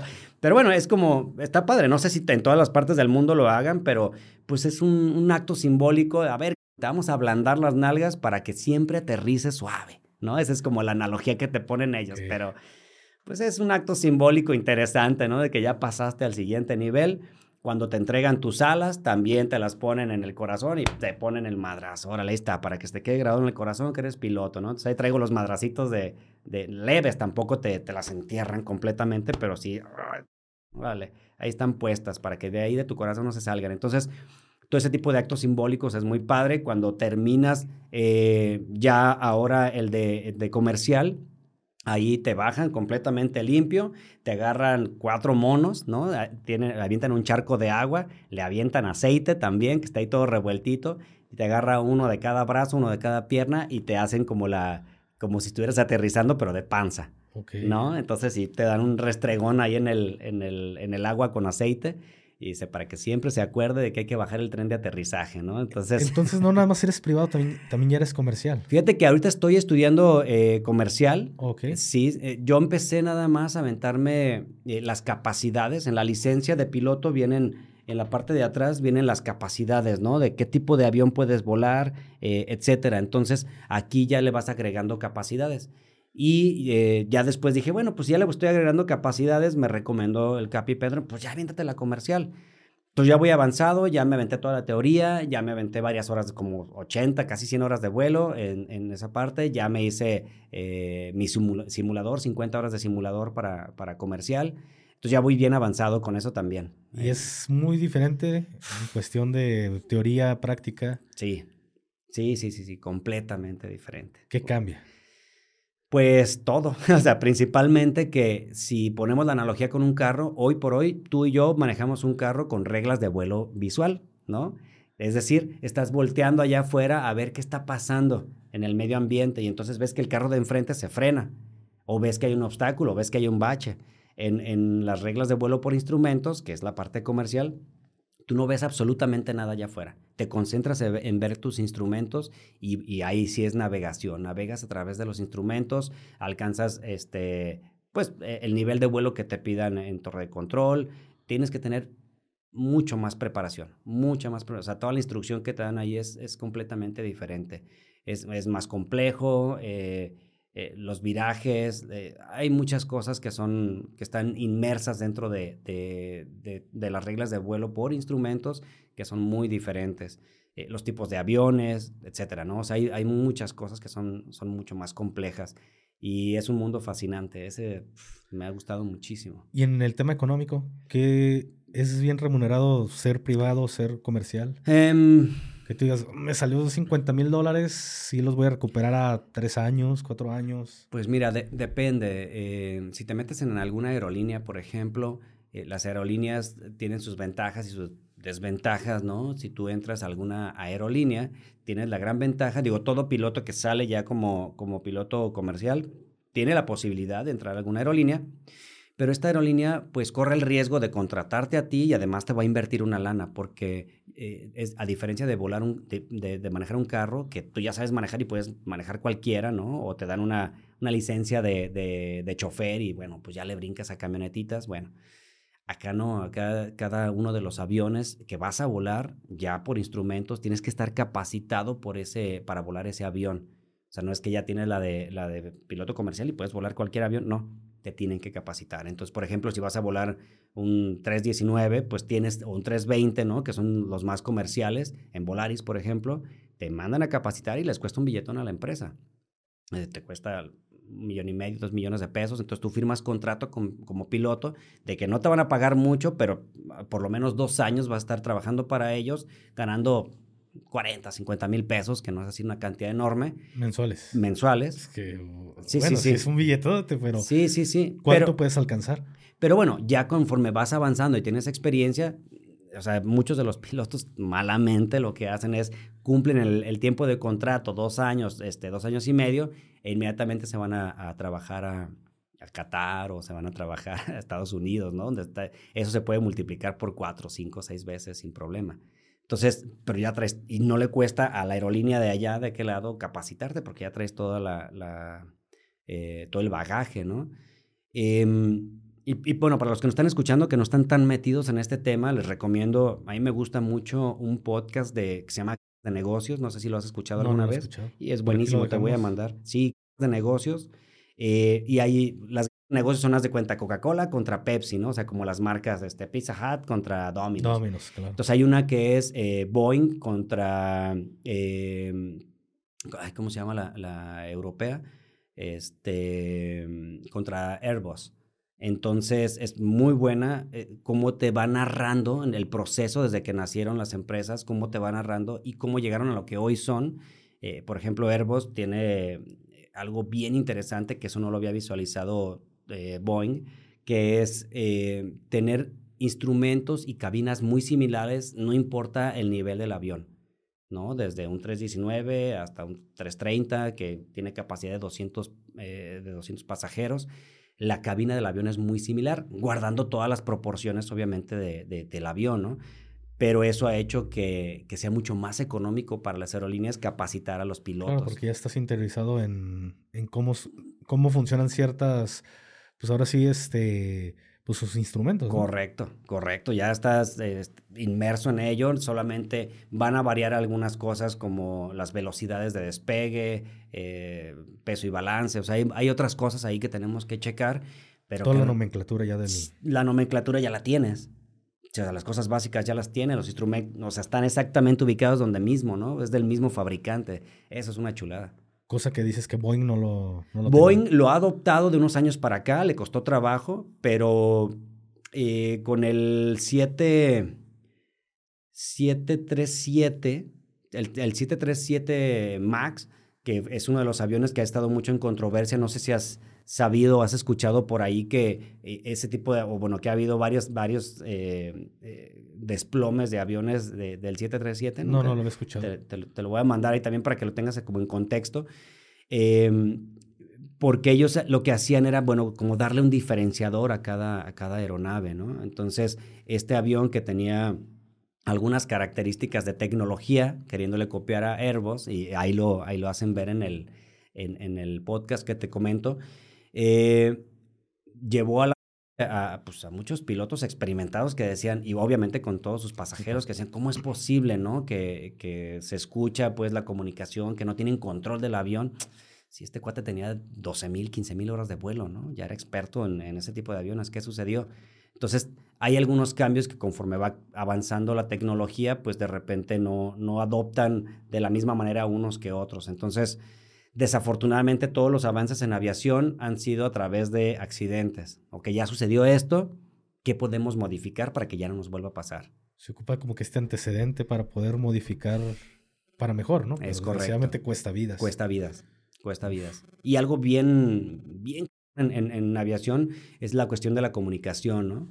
Que es la nomenclatura que usamos es muy estricta, es muy clara. O sea, Tú no vas a decirle a torre de control ni en inglés ni en español, les vas a decir por favor o gracias, ¿no? Eso no está, eso está fuera del lenguaje de aviación.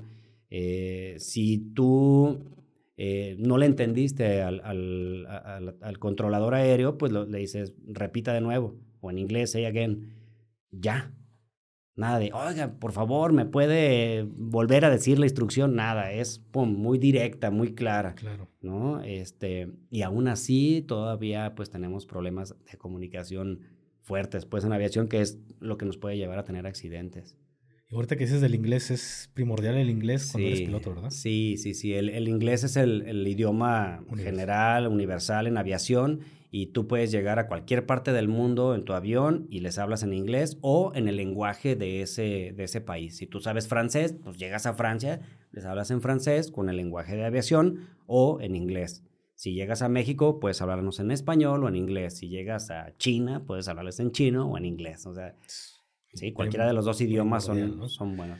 Ahorita, nada más para quitarme esta duda. Ya después de que firmas o terminaste este contrato y estabas ganando 50 mil pesos, ¿cuánto puedes terminar ganando como un piloto comercial? Fíjate que ese, ese dato no te lo tengo así a, ciencia cierta, este, pero sí, pueden rondar los 100, 120, o sea, tranquilamente, ¿no? Y, y hay bonos que les dan conforme tienen más tiempo.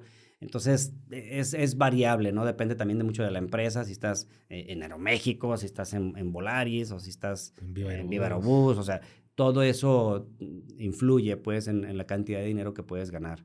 ¿Tú cuánto consideras que se puede gastar, por ejemplo, en una escuela como la que tú asististe, eh, tanto en privado como en comercial? ¿Cuánto te gastas para poder ser un piloto ya de este tipo? Sí, era lo que te decía, pues más o menos alrededor de esos 50 mil dólares. ¿Incluyendo el comercial? Sí, incluyendo el Ah, comercial. entonces no está tan caro. Sí, ¿no? sí, sí, Bueno, no. sí es mucho dinero, obvio, pero... Sí, sí, es que en el privado te vas a chutar más o menos 15, ¿no? Ok. Un promedio de, de 15, 10 mil, 12 mil dólares, o sea, es un poquito variable también, pero, y obviamente también depende de la escuela, pero sí, o sea, tal vez con un milloncito de pesos la armas para las dos, ¿no? Completamente. No sé si es un billete, pero yo me había asustado cuando dije 45 mil nada más por ser privado. Ahora el No, no, no, no. Dije, no. No, pues no, ya incluyendo los dos. Y lo que sí es costoso es, y que es todo un tema completamente aparte, que en algún momento me gustaría hacerlo, es si quieres ser helicópterista, ¿no? Ahí sí es otro boleto y es mucho más costoso. Es independiente una de la otra. Ok, muy diferente, pero Sí. mejor pueda Sí. ser, ser helicópterista. Sí, sí, sí, sí. Es, es otro boleto, es, es muy diferente cómo funciona uno. O sea, obviamente pues tienes las bases, ¿no? Siendo piloto, pero si quieres volar un helicóptero con, con las bases que tienes de, de- de piloto de ala fija, no. Pues es completamente diferente. sí, sí, ¿no? es completamente diferente. Tengo dos preguntas, bueno, tres. Se sumaron Venga. tres preguntas para cerrar con el tema de aviación y me gustaría Sí. tocarte algo del tema empresarial. Claro. Una que ya abordamos, que no estaba planeada, pero me surgió el terraplanismo. ¿Crees en el terraplanismo? Sí, pues no. Es que dicen, es que los pilotos te pueden decir que no existe esa No, curvatura. eh, no, no, no, no, no. Digo, pues eh, todos los que hemos volado a- al viejo continente o a, a más de 12 ¿Sí has horas de al viejo continente? Sí, Bueno, claro, claro. No volando, no volando, ¿eh? Yo como pasajero. Eh, yo nomás he volado aquí en el territorio nacional. Este, pero no, no, no, eso no. Es, está locochón, está interesante la teoría, pero no, no, no, aplica, ¿no? aplica contigo. Incluso lo que te decía, eh, como para darles el ejemplo claro, eh, el eje de, de- de nuestra madre tierra está constantemente moviéndose, ¿no? O sea, aparentemente siempre está girando eh, igualito, pero no, hay una cierta modificación también. Entonces tenemos un norte físico y tenemos un norte Magnético. ¿no? Claro. Entonces, ha habido tanta modificación y eso es, es muy evidente, por ejemplo, que la pista de aquí de Guadalajara era la pista 2810, ¿no? Quiere decir que estamos en, el- en 280 grados, apuntando casi hacia donde sale el sol, y del otro lado donde se mete, ¿no? En 10 eh, o en el 100. eh, entendiendo que el cero está en la, en la parte norte, ¿no? Y así le das toda la vuelta hasta que llegas al 360 y llegas otra vez al, al norte. Entonces, eh, hubo una modificación hace algunos meses en los que ahora ya tenemos, ya la pista es como se modificó eh, eh, la Tierra, ¿no? Se Eh, anexaron unos graditos se más. anexaron 10 grados, entonces ahora ya la pista es 2911, ¿no? Este, o sea, ¿a qué me refiero 2911? Que si sales por un cos- si sales hacia un lado, hacia la hacia el rumbo 29, bueno, pues estás apuntando a- hacia hacia ese rumbo, ¿no? Hacia el 290. Entonces, eh, eso nos puede dar la idea de que pues la Tierra está girando, obviamente, sobre su propio eje y que está teniendo modificaciones en, en ese sentido. Entonces, eh, pues te digo, a mí me parece interesante la... Y ve, me terminaste contestando algo que había quedado como que en duda, que era lo de la pista. Que por qué Sí. la, la modificación. Sí, Este, la otra que ah, no lo puedo dejar pasar porque estamos ahorita en temporada, no digo navideña, pero estamos en temporada de, de ovnis, de fenómenos ovnis, hoy conocidos ya como fenómenos UAP. ¿Te ha tocado ver algún, algún aparato que digas no cuadra, no entró en mi radar, no lo está viendo torre de control? ¿Algo de este estilo? No, fíjate que desafortunadamente, ¿no? A mí me encantaría, ¿no? Poder este, dar evidencia de, que- de que algo vi o no. Eh, en algún momento, hace algunos años, me tocó, yo vivía acá para el, el Cerro del Coli, por aquel rumbo, por Guadalupe y Periférico, y me tocó ver algo que sí me sacó de onda. Ya era piloto yo y entonces eso sí no, No cuadra. no me cuadraba, eh, pero digo, no puedo asegurar absolutamente nada, pero sí era eh, un objeto que no tenía sentido cómo se estaba moviendo, ¿no? Y más yo siendo piloto decía, esa madre, qué onda, ¿no? Pero pues, no te puedo asegurar nada, pudo haber sido una ilusión óptica mía, pudo haber sido algún helicóptero, pudo haber sido, no sé. A mí me tocó una, en una ocasión, te platico, vas a decir, está, estoy loco, muchas personas pueden decir lo mismo, pero no sé si fue como un fallo en la Matrix, no sé qué pueda ser, Ujú. pero veníamos mi hermano y yo de, de dejar al que en ese momento era nuestro principal. Era temprano, a comparación de que estábamos acostumbrados a trabajar a las 2, 3 de la mañana, estar todavía chambeando, era muy temprano, entonces Este, ahorita tú puedes ver que dejé por ahí mis, mis ojos, eh, mis lentes. Anteriormente no los tenía. Pero mi vista ya estaba muy adaptada a no, no traer lentes. lentes. Entonces veníamos, este, mi hermano y yo sobre eh, ¿cómo se llama? Por la, una carretera que está por el Zapote. Es la del Zapote, es casi llegando al aeropuerto. Sí. Te mete para... Sí, como a este, espaldas del aeropuerto te así es. Esa te entra a Tlajoyork, a Tlajomulco para los amigos. sí, claro. Y de repente mi hermano voltea como... Veo que clava su vista al, al frente y me dice, oye, ¿eso es un avión? Y yo con mi perrito Lazarillo. Y, No, me dice mi perro que no. Me dice, no, güey, es que si es un avión. Y yo, no, ¿cómo va a ser un avión? Porque se veía las luces intermitentes como, como un avión. Claro. Y le digo, va a ser una, pues alguna torre o algo que traía alguna luz. Porque no se movía la... Eh, eh, esa luz estaba fija, entonces íbamos como curveando y de repente salíamos de la curvita y sí, sí es un avión. No, no, no es un avión, güey. Pues si los aviones no pueden estar estáticos. Ahora sí, entraría la... La sustentación. La sustentación al, mil por mil ahí, ¿no? Claro. Llega un punto en el que llevábamos ya minutos como alegando y ahí es cuando dije, ah, sí cierto, a veces te pasan ciertos fenómenos inexplicables. Inexplicables. Que no se te ocurre ni sacar el teléfono. Sí. Y en esta ocasión, te lo juro que el, avión estaba estático. Ya cuando yo, yo ciego, me pude dar cuenta que sí estaba estático el avión, dije... Sí, te sacó de onda. Me sacó de onda. Y de repente Pasaron otros minutitos cuando el avión se empezó a mover otra vez. Ok. Dije, mi carro me dice, ¿sí se puede? Le digo, no, güey, es que no, no. es, es imposible que un avión tenga esta sustentación. Un helicóptero lo puede hacer. Sí, claro. Pero aún así existe como que este movimiento, pero el, avión estaba literal estático. Estático. Entonces, sí. me pasó este fenómeno inexplicable, no lo grabé, estuviera, hubiera estado chido, pero algo que no, no, no puedo explicar. Y pues ya el último, en la última pregunta, respecto al tema de la aviación, no digo que tú, pero te has enterado de, de algún tipo de modos operandi de gente de, de los bajos mundos de la maña que te obliga a transportar cierta sustancia prohibida? Mm, sí, sí, sí hemos tenido por ahí este, esa...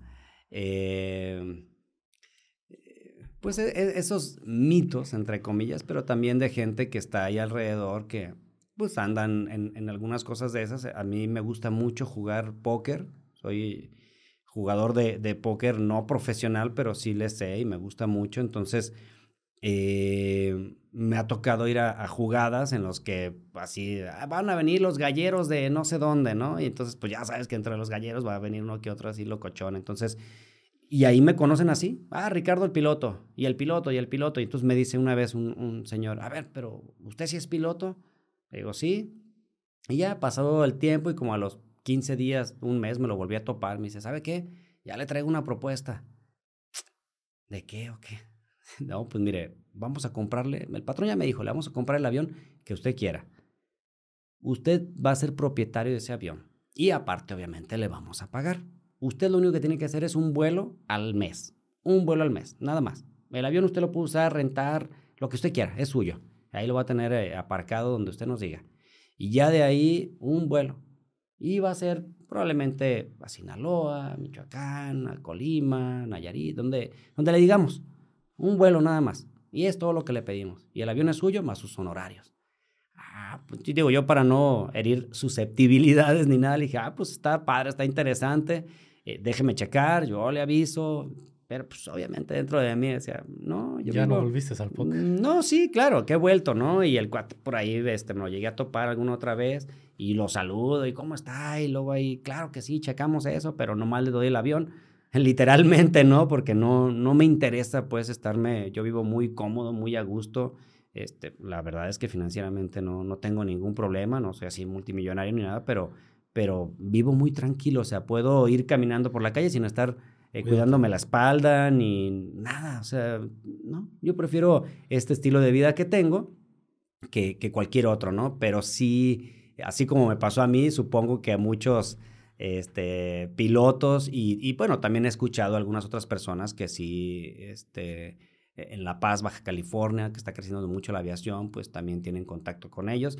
Y ya depende de cada uno de nosotros, ¿no? ¿Qué es lo que, cuál es el estilo de vida que quieres vivir, que qué cantidades de dinero quieres ganar o, o de qué manera quieres ganar ese dinero. Porque yo creo, eh, pienso yo y creo que es muy fácil ganar dinero de manera eh, ilícita. lícita dentro de la, dentro de la ley para poderte, para tenerte que meter en, en, otros rollos, ¿no? Eso es lo que yo pienso. Claro, ya meterte en algo ilícito ya está. Sí. ¿Le revisan los aviones cuando son privados? Eh, no sé, en el hangar o algo así. Sí, sí, sí. Por ejemplo, pues volamos seguido a Colima eh, o hacemos rutas, ¿no? Dentro de la instrucción hacemos rutas eh, a Michoacán, por ejemplo. entonces, bueno, cada vez que llegas a un nuevo aeropuerto, aterrizas, tienes que levantar, a menos que tu plan de vuelos está ya, estuvo hecho desde el principio como una ruta completa, si no bajas en el aeropuerto al, destino y vuelves a levantar otra, otra, otro plan de vuelo. Eh, pero sí, sí, de, volada llegan los militares, te abordan, revisan todo, le dan sus madras a las llantas, o sea, todo, todo. Como una revisión cuando te paran en alguna garita, lo que sea, igualito, ¿no? Te, te hacen toda la revisión completa del avión. Y ya, te, te dejan, ¿no? Si no, tienes bronca, pues te dejan pasar sin ningún problema. Pero sí, tanto aquí en Guadalajara, o sea, ay, ¿a dónde fuiste, no? Pues mi ruta de vuelo era este, Michoacán, eh, Jalisco, no sé qué, y pum, llegas a Guadalajara y también te revisan el avión. Entonces, sí. difícil, ¿no? Sí, Para sí. que te echen ahí la cochinada y... Sí, sí, sí, tienes que estar bien al tiro, porque sí, sí es si es un tema todo, todo, este, todo este rollo. Digo, afortunadamente, si no, si no traes bronca, si no debes nada, pues vas volando tranquilo. Sabes que no traes pedos. No traes pedos. Pero te ha tocado el caso de que algún piloto vaya en alguna aeronave y de repente le encuentran mugrero y el piloto ni siquiera estaba enterado. No, eso sí no. No, es casi imposible, ¿no? Sabes que estás enterado ah, es que estás enterado. O sea, es que la neta, nosotros los pilotos tienes que revisar todo. Aunque seas el, el, piloto de la aeronave eh, más grandota, tiene que bajarse el piloto, tiene que revisarlo eh, a detalle, ocularmente, tienes que darle un walk around que le llamamos, o sea, le das su revisión al avión, lo inspeccionas, eh, si hay, una hoja que se llena de peso y balance para poder asegurar que la cantidad de combustible que trae el avión, este, el, el equipaje, la cantidad de personas, o sea, el acomodo de las personas y si son pocas, muchas más las avientas a la nariz, a la cola, o sea, vas organizando tu, peso y balance, o sea, tienes que revisar absolutamente todo, ¿no? Entonces, si hay algo le pasa a la aeronave o está sucediendo algún problema con la aeronave, incluso los mantenimientos que tuvieron, tú eres responsable, ¿no? Tú eres el comandante de la aeronave y decides qué, hacer con ella. Entonces, incluso eh, torre de control no está capacitada, no, no tiene la Mm, déjame usar la palabra correcta, no tiene las facultades de poderte decir como piloto qué hacer, incluso en una emergencia. No tiene las capacidades. ¿Por qué? Porque se puede meter en un tema jurídico el controlador aéreo al decirte qué tienes que hacer tú. Ah, bueno, es que a mí me, el piloto pudiera decir, es que a mi torre de control me dijo que virar a la derecha y a la derecha tenías un cerro, ¿no? Entonces ya valió madre. O sea, la responsabilidad la toma el, el controlador aéreo. Entonces, eh, a discreción, tal cosa. Eh, tenga cuidado con aquello. Le sugiero, o sea, son palabras ya muy... Sugerencias. Sí, claro, claro. Eh, tiene la opción de, claro. tiene la opción de, puede este, levantar el vuelo a tal nivel de vuelo. O sea, ya cuando hay una emergencia, eh, cuando escuchas el Mayday, ya valió madre, ¿no? O sea, todos los aviones nos tenemos que ir hacia otro rumbo y poner atención a la aeronave y el comandante de la aeronave sabrá qué es lo que tiene que hacer, ¿no? Con toda la instrucción que tiene. ¿Te toca escuchar el, el Mayday? Afortunadamente no. Y esperemos que sí siga. Sí, afortunadamente no. Eh, y es un tema, pues, delicado. Em, supe de una escuela acá en Guadalajara que tuvieron una, una situación muy grave donde se, se voló una de las, de las palas del avión, pero afortunadamente era un bimotor entonces quedó volando con uno, con el avión, con el colegio del aire. Eh, no, no, no, no. no, no voy a decir ni qué escuela ni nada, pero bueno, eh, eh, cuando son bimotores, uno de los motores es el, motor crítico y el otro es el, sencillo, ¿no? El que te puede ayudar a, seguir volando. Bueno, se va el del, el del, motor crítico, entonces para volarlo es un poquito más complejo, tienes que meterle pedal, etcétera, ¿no? Lo compensas. Y ahí tenían la, la obligación de, sonar la alarma de emergencia, ¿no? El Mayday tres veces, y no lo hicieron porque saben también como escuela que van a estar como en el, en el lente, en el escrutinio de, de, de, pues de todo, ¿no? De AFAC, o sea, todo el mundo va a estar ahí revisando qué pedo con esto, ¿no? ¿Qué hicieron? Y les pueden quitar incluso la licencia de, escuela. Entonces, bueno, eh, cuando ya no te queda de otra, pues tienes que sonar la alarma de, de Mayday, ni modo. Este, volvemos después de una pequeña pausita técnica. Este, bueno, me gustaría ahora abordar el tema que me encanta el tema de la aviación, pero me gustaría también saber un poco más del tema empresarial, el tema del coaching. Claro. ¿Cómo fue que abordaste todo este tema? Porque también al principio de la plática me dijiste, pasé por un mal, un mal momento. Sí. ¿Cómo estuvo esta situación a, llegar a ser lo que hoy en día eres? Sí, pues mira, yo eh, siempre he sido muy emprendedor. Me encanta los negocios. Eh, por necesidad empecé a trabajar desde muy chavo. Soy, soy el más grande de siete, de siete hermanos. Y pues mi jefe no estuvo con nosotros desde los 16 años, entonces desde, bueno, yo empecé a trabajar como desde los 12, pero digamos que ya a los 16, entre mi mamá y yo, pues nos, nos poníamos pila, ¿no? Para poder sacar adelante a mis otros carnales. Entonces, pues, eh, para mí fue eh, como tener una, una, visión de la vida o tener un, un entendimiento de la vida, eh, pues muy diferente, porque la mayoría de los chavos a esa edad, pues te la pasas de cotorreo, ¿no? Eh, de hecho, ese fue uno de los motivos, además de lo que ya te expliqué, por lo que no entré al colegio del aire eh, o por lo que no lo tomé como una opción, porque sabía que yo tenía que apoyar y ayudar a mi madre con, con mis carnales y todo. Entonces fue, eh, fueron etapas así como complejas, ¿no? De estar chambeando y estudiando, chambeando y estudiando desde la secundaria, prepa igual, o sea, no, no aflojé en la universidad igual, y ya posteriormente tomé una maestría este, en, PNL y todo este tema, ¿no? Ya diferentes cosas, pero una etapa muy padre como el 2001 al 2010. Eh, yo tenía un negocio de, de, lentes, relojes, perfumes originales y todo. Y financieramente me, me, iba muy bien. Yo trabajaba muy poquito, trabajaba como ocho días al mes y me iba financieramente muy, muy bien. Entonces, eh, en esa etapa, digamos que, que, levanté, ahí, ya tenía eh, a mi mujer, tenía a mi hijo, luego vino el segundo, este, y hay algo que, que para mí ha sido eh, pues un trabajo personal bien que tiene que ver con, el con la soberbia, con el ego, con el orgullo, ¿no? Este, llegó un momento en que me iba muy bien de lana y, y era eh, pues es horrible reconocerlo, pero sí, sí era, sí era, pues, o sea, no lo decía, pero tú notas la actitud de la gente, ¿no? Cuando traes una, una, pues sí, esa soberbia, ese orgullo, como que el otro güey se siente más que yo, pero en realidad, al final del día somos dos personas, no importa a qué te dediques tú, no importa la cantidad de dinero que ganes, ni tu profesión, ese es otro güey, eres otra persona igual que yo, tampoco eres menos, pero tampoco eres más, ¿no? Y yo, pues sí, llegó un momento en donde, pues sí, yo no lo decía, pero lo pensaba, ¿no? Llegaba con gerentes, llegaba al aeropuerto, porque tenía muchos clientes en el aeropuerto, eh, en agencias aduanales, así, entonces yo los veía y decía, ah, este güey es el gerente de aquí, es más, este es el dueño, y yo gano igual o más que este o sea, yo trabajo ocho días al mes y este, se parte la madre desde las ocho y nueve, de la mañana hasta las seis, siete de la tarde. Y entonces, todo ese tipo de cosas, siento que la vida, lo que te dije, ¿no? O sea, me aventó al piso y me puso de, de, rodillas y luego hasta el suelo. Eh, me empezó a ir muy mal a partir del 2008. Eh, ¿Cuál fue ese punto de inflexión para que dijeras, a partir de esto, valió madre todo mm, económicamente?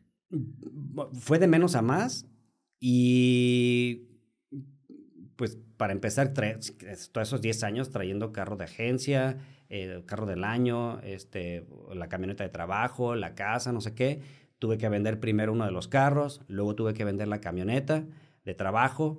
Eh, me tocó vivir en la camioneta de trabajo, de dormir ahí, ya cuando me iba de viaje, o sea, me aventaba tres, cuatro, cinco días en los altos de Jalisco con mis ventas y no sé qué, pero no tenía para pagar el hotel. Entonces dormía en, en la camioneta de chamba eh, era una, una, este, como una vanecita, entonces ahí mismo me dormía, pero ya hubo un momento en que ni siquiera era eh, sustentable eh, o sostenible ese estilo de vida, tuve que vender la casa, vendí la, bueno, me hicieron intercambio de la camioneta por un carrito, por un Suru, y la neta yo despectivamente le decía el basuro, ¿no? hasta desde ahí, cómo, cómo le hablaba mis cosas, ¿no? Estábamos en el 2009, 2010 y ese carro era 94. Entonces, imagínate que le trae carros del año, le trae el carro 94, el basuro. Y ya desde entonces, ya con varios camaradas me reunía, jugábamos póker, no sé qué. Y esa vez eh, nos reunimos a jugar póker.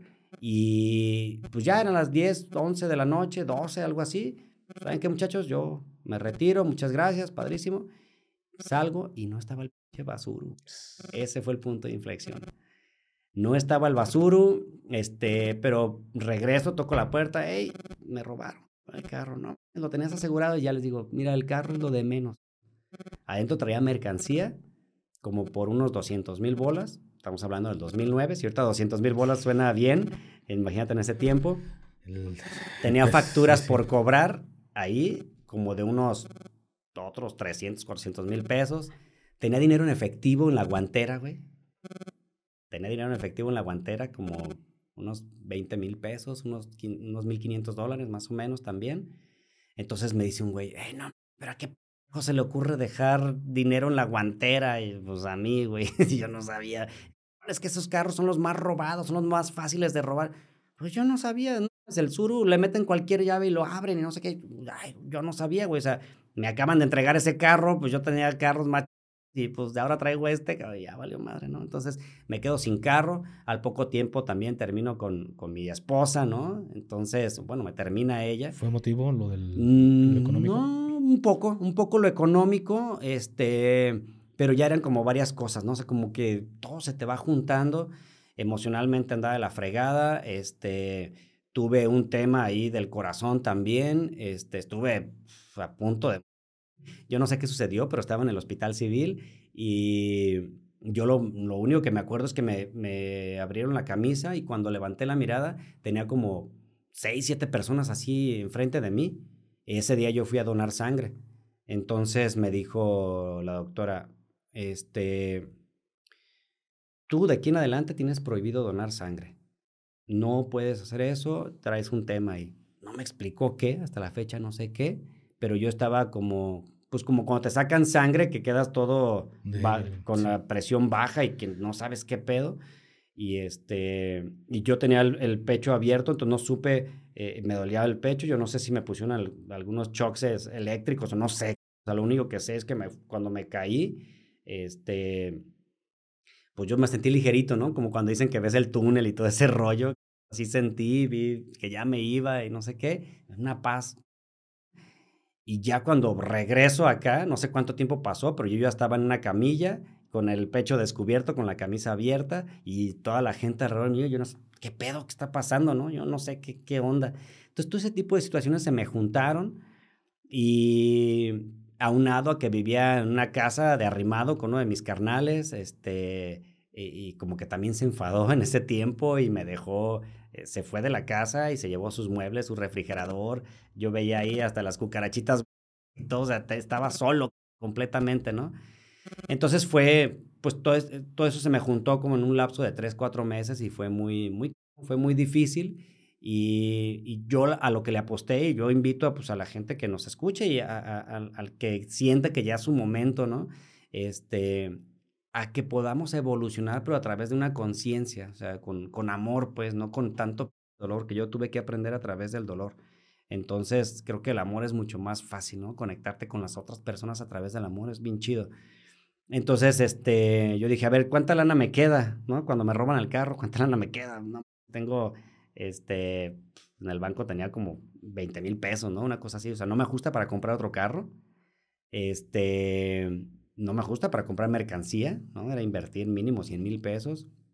¿Qué tengo que hacer? Pues lo, el llamado que ya tenía, o sea, dar capacitación, dar sesiones de coaching, o sea, esa es mi chamba, eso me llena, eso está...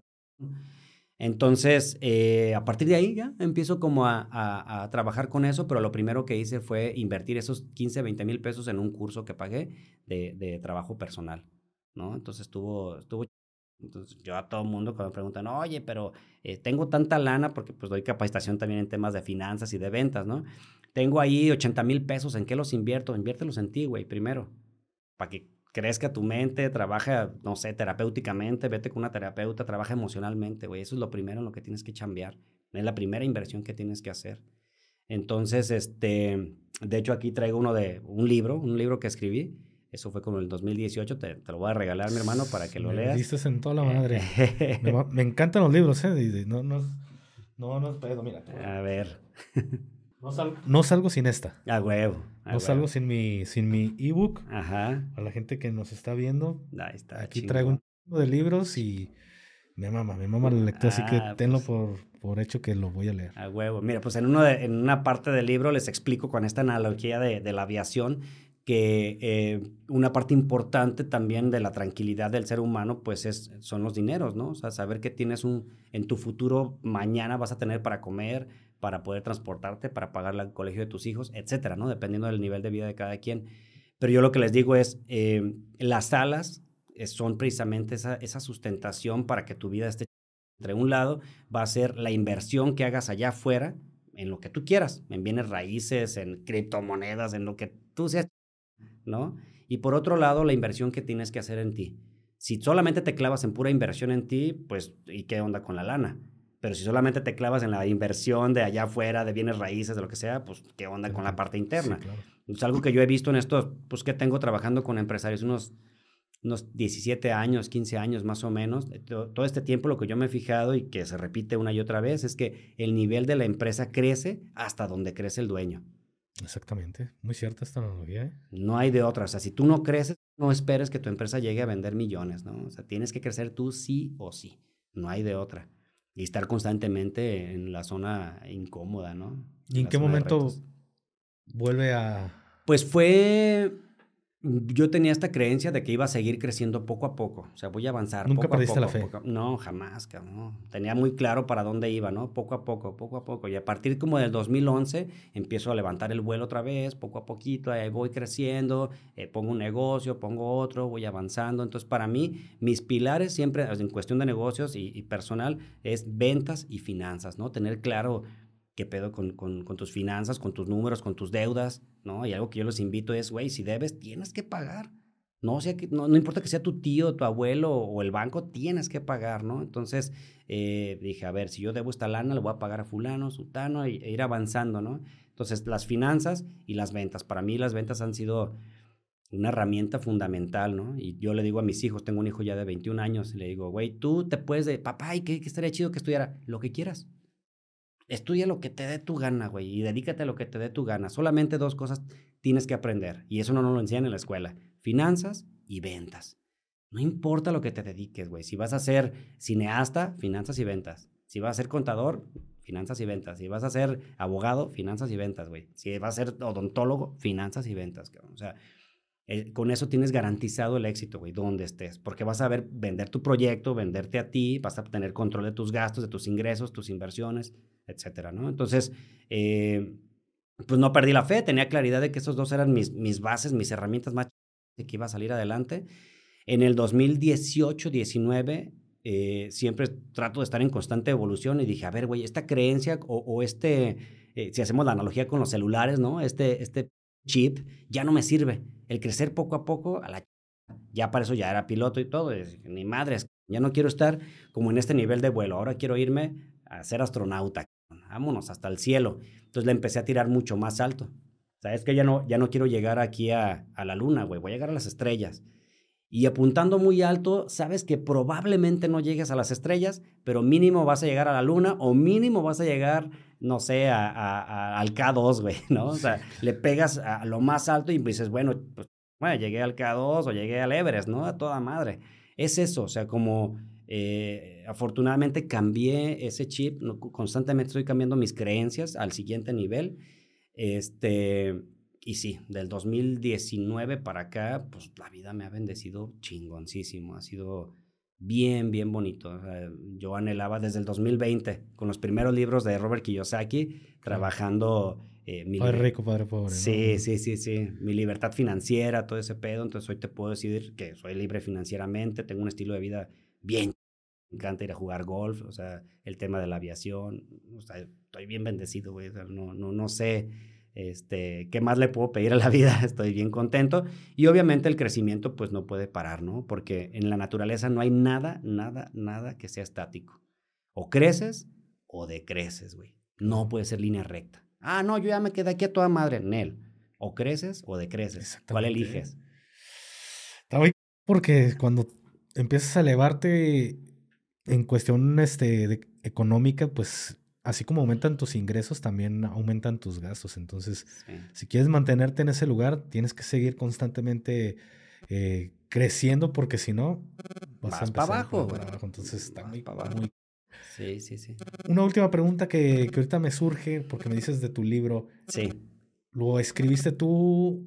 Eh, ¿Lo publicaste tú mismo o fue con alguna editorial? ¿Dónde podemos encontrar ese libro? Sí, eh, mi libro, bueno, antes de la pandemia lo tenía como ubicado en varios lugares en Guadalajara. Ahorita me pueden contactar a mí, este, o bueno, tengo gente que, que me ayuda también en el tema de la venta. Eh, ese lo hice como un proyecto que tenía por ahí atrasadito de tiempo, pero lo saqué en el 2018. Eh, se llama Tu vida, otro nivel de vuelo. Entonces está, está chido porque uso todas las analogías de la aviación y todo lo que he aprendido yo. Eh, y pues es un, es un libro muy sencillito, muy, muy, muy pequeñito, muy fácil de leer, muy digerible. Y gente que lo ha leído me dice, güey, es que es como si te estuviera escuchando, lo leo y haz de cuenta que te estoy escuchando hablar así, tal cual. Entonces fue muy neta, ¿no? O sea, no fue así nada técnico ni nada. Eh, tiene, tiene sus, sus, pros el libro, ¿no? Y, obviamente algunas cosas que no están chidas eh, para muchas personas, que es esta parte de generar esa conciencia. Porque yo creo firmemente que si tienes claridad de, de, de, para qué estás aquí, o sea, cuál es tu misión de vida, como, ¿no? En las fuerzas especiales te mandan a tu misión, pues tienes claridad de qué es lo que tienes que hacer, ¿no? El cómo, yo les digo que mucho el cómo, no hay tanto pedo con que sepas claridad, con claridad qué. ¿Qué es lo que tienes que hacer? ¿Cuál es el objetivo? ¿A qué vienes? Con eso, el cómo se te va a ir presentando. Y si no es de esta manera, pues va a ser de la otra o de aquella, pero vas a buscar el cómo sí, ¿no? Entonces eso lo aplico mucho también en, mis negocios y con, con, con, otros empresarios. ¿Cómo sí vamos a lograr el objetivo teniendo claridad en la misión? Entonces esa parte me han dicho varias personas, oye, es que estoy en tu libro y, y literalmente les digo, no avances de aquí si no tienes esto claro. Aquí quédate. O sea, ¿cuál es tu misión, güey? Ten claridad de, de, qué, de qué y para qué, ¿no? Como lo acabas de decir. Entonces, tengo que leerlo, ¿eh? Me encanta la lectura, tío. te lo juro que lo voy a leer a la brevedad y pues muchísimas gracias, de verdad disfruté esta plática como no tienes una idea. Ah, cuando venías me dice, oye, ¿cómo está la dinámica? Sí. Al principio la gente me decía, cuando inicié con el podcast, oye, es que no se sienten, querían como que fuera una entrevista. Ya. Es que interrumpes muchas veces. Es que estamos platicando, literal. es una, es una charla y, y la neta disfruté mucho y esperemos que, como bien dijiste en, el mensaje, de aquí surja una, una muy buena amistad. Sí, sí, sí. Yo también estoy bien agradecido conocerte. Es curiosamente, el otro día me aventé toda la entrevista con este Roberto Martínez, cabrón. Estuvo, estuvo chida toda, toda me la aventé, así, este, estaba, estaba chambeando y allá la puse en la pantalla y la estaba escuchando y todo. Entonces está chido, está interesante cómo eh, se van uniendo los caminos, ¿no? De repente, sin querer queriendo, diría el chavo del 8. Entonces, eh, yo también te agradezco mucho porque sé que llegas a muchas personas y que probablemente algo de lo que, de lo que dije, algo de lo que dijiste tú, eh, sea su momento y cayó el 20 de esto y, les pueda servir para, para ir avanzando, ¿no? Yo creo que todos aquí en esta tierra pues, somos maestros y alumnos a la vez, ¿no? Entonces eso está, está y, bueno, si se repite en algún momento, pues yo estoy a tu Muchísimas gracias. Y es cierto, con que le llegue una persona, valió la pena y si no, pues esto queda como pues ahí en, ahí en, en YouTube y algún, en algún momento creo que le puede funcionar a, alguna persona pues esta, esta entrevista y te lo agradezco muchísimo. Y pues ya saben mi gente, las redes sociales de nuestro invitado están apareciendo en este momento. Eh, también ya saben si quieren este, leer el libro de, mi buen amigo Ricardo, por ahí en sus redes sociales se pueden contactar con él para poder, poder adquirirlo. Y pues nada, gracias Ricardo por, por mucho gusto. y, y, si me permites, quiero decirles una pequeña historia este, para cerrar, carnal. Eh, ¿Ovnis? no, no, no. Eh, me gusta mucho también el rollo chamánico, que eso me ayudó bastante para ir creciendo. Es que probé terapias de todas las sabidas y por haber, que jicuri, ayahuasca y la... ¿no? O sea, nos íbamos a los temazcales, no sé qué. Entonces, en una de las ceremonias de temazcales, eh, ya tenía tiempo yendo, porque pues, tenía un tema ahí a trabajar, este, de sinusitis y no sé qué, y me ayudaba muchísimo. Bueno, total que el, el que estaba ahí como chamán me dice, a ver, mi hermano, cuénteme, usted lo veo aquí, está en entradas, ¿usted a qué se dedica? ¿No? Y ya le dije, no, pues yo me dedico a dar capacitación, conferencias, talleres, y me dice, ah, ok. ¿Y cuál es la cantidad de personas así más grande a las que les ha dado una conferencia? Entonces ya es así memoria, le dije, no, pues una vez di a tres mil personas. Wow. Ah, órale, qué padre. Y de esas tres mil personas, me preguntó el, el chamán, ¿cómo a cuántas cree que les llegó el mensaje? Yo le dije, pues no sé si eran tres mil, no sé, yo creo que mil, ¿no? O sea, mínimo unas mil. Ah, dice, sí, pues está padre que, que a mil personas cree que le hayan llegado, pero mire, con una persona que le llegue el mensaje, con eso ya la hicimos. Y yo, una, pero no, como una, es muy poquito, una de tres mil. No, dice, no me está entendiendo. Con una persona que le llegue el mensaje, ya la hicimos. Con una persona que le llegue el mensaje, con uno. Yo dije, ah, o sea, con uno que le llegue el mensaje, ya ¿no? Que me llegue a mí el mensaje. Entonces, wow, para mí ha sido una maravilla porque muchas veces lo que estamos diciéndole al otro, en realidad me lo estoy diciendo a mí, ¿no? Con uno que, que entienda el mensaje ya le hicimos. Exactamente. Y ya sin hacer esta analogía de uno mismo, pues también con una persona que, que le llegue el mensaje que uno está dando, pues realmente creo que se vuelve un efecto multiplicador que no sabes hasta dónde puede llegar tu mensaje. Bien puede llegar por toda la eternidad de que tu hijo a ti te llegó el mensaje, tú se lo pasas a tu hijo y se va de generación en generación y a lo mejor vino a través de una conferencia de, del buen Ricardo, de las personas que se dedican a, dar mensajes como nosotros. Qué chulada, pues muchas gracias, mi hermano. Muchas gracias, Ricardo, por, por haber estado aquí y muchas gracias a todos ustedes por haber llegado hasta este punto. Ya saben, nos vemos hasta un siguiente episodio. Hasta la próxima.